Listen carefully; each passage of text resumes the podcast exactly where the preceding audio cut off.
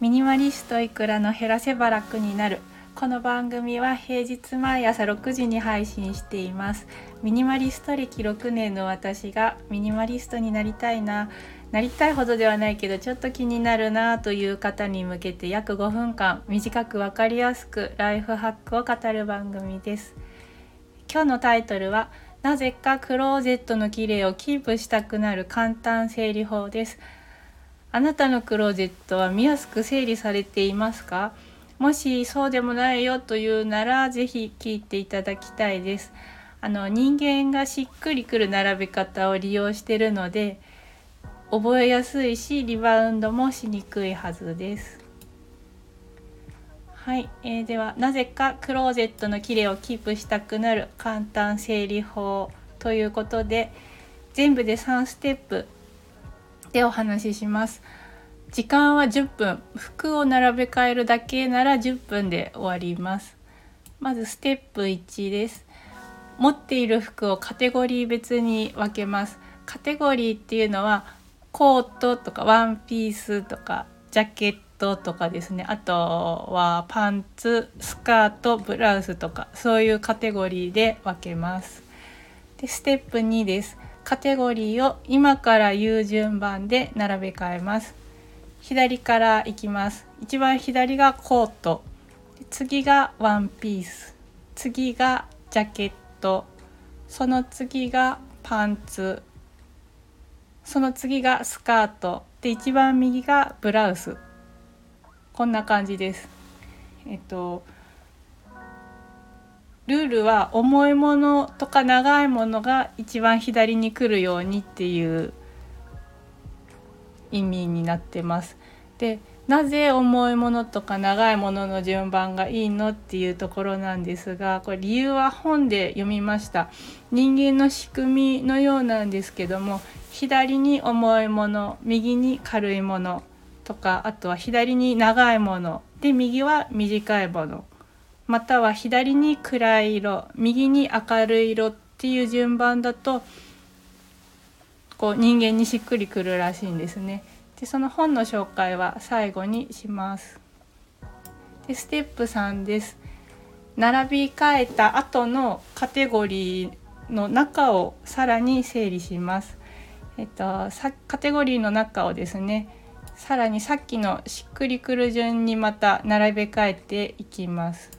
例えばコートだったら一番左がロングダウンでその次が膝丈のトレンチコートで一番右はショート丈のスプリングコートとかそういう感じです。でもう一つ、えーと、パンツだったら一番左は黒くてフルレングスで冬用の厚手のパンツ。でその隣が灰色で春秋用の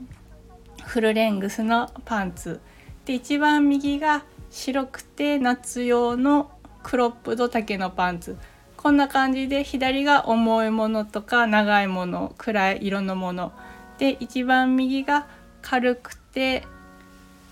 短い丈の短いもの。っていうイメージで置いていきます。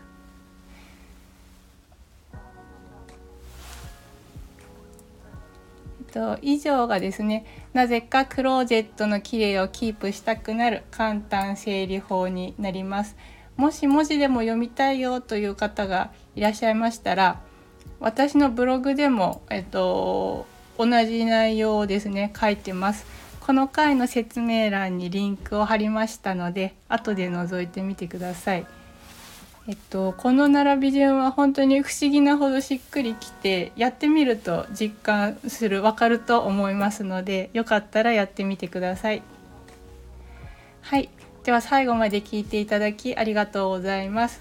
今日のタイトルはなぜかクローゼットの綺麗をキープしたくなる簡単整理法でした。あの私は1年前までなかなかクローゼットが片付かなくてあの一時片付けてもしばらくするとぐちゃぐちゃっていうことがあってもしょうがないのかなと思ってましたでも今はリバウンドしなくなってますなぜリバウンドしないかっていうとこの今日紹介したルールを試してで体にしっくりきたからですね。としっくりくるので覚えやすいし簡単なのであの忘れずにちょっと散らかってもまたすぐえっ、と綺麗に直すっていうのが億劫じゃなくできるようになりました。でこの今日の内容参考にさせていただいた本なんですけど近藤まりえさんこんまりさんですねのベストセラーの「人生がときめく片付けの魔法改訂版」です。でその中の第2章ですね。衣装の並べ方っていうことでクローゼットの中にときめき感を仕込む裏技というところに詳しく書いてありました。で読んだ瞬間良さそうだなと思ってやってみたいと思ってすぐ実行してで期待通りの効果があったのでえっとどなたかの参考にもなったら嬉しいです。はい、では最後まで聞いていただきありがとうございました。素敵な一日をお過ごしください。お相手はいくらでした。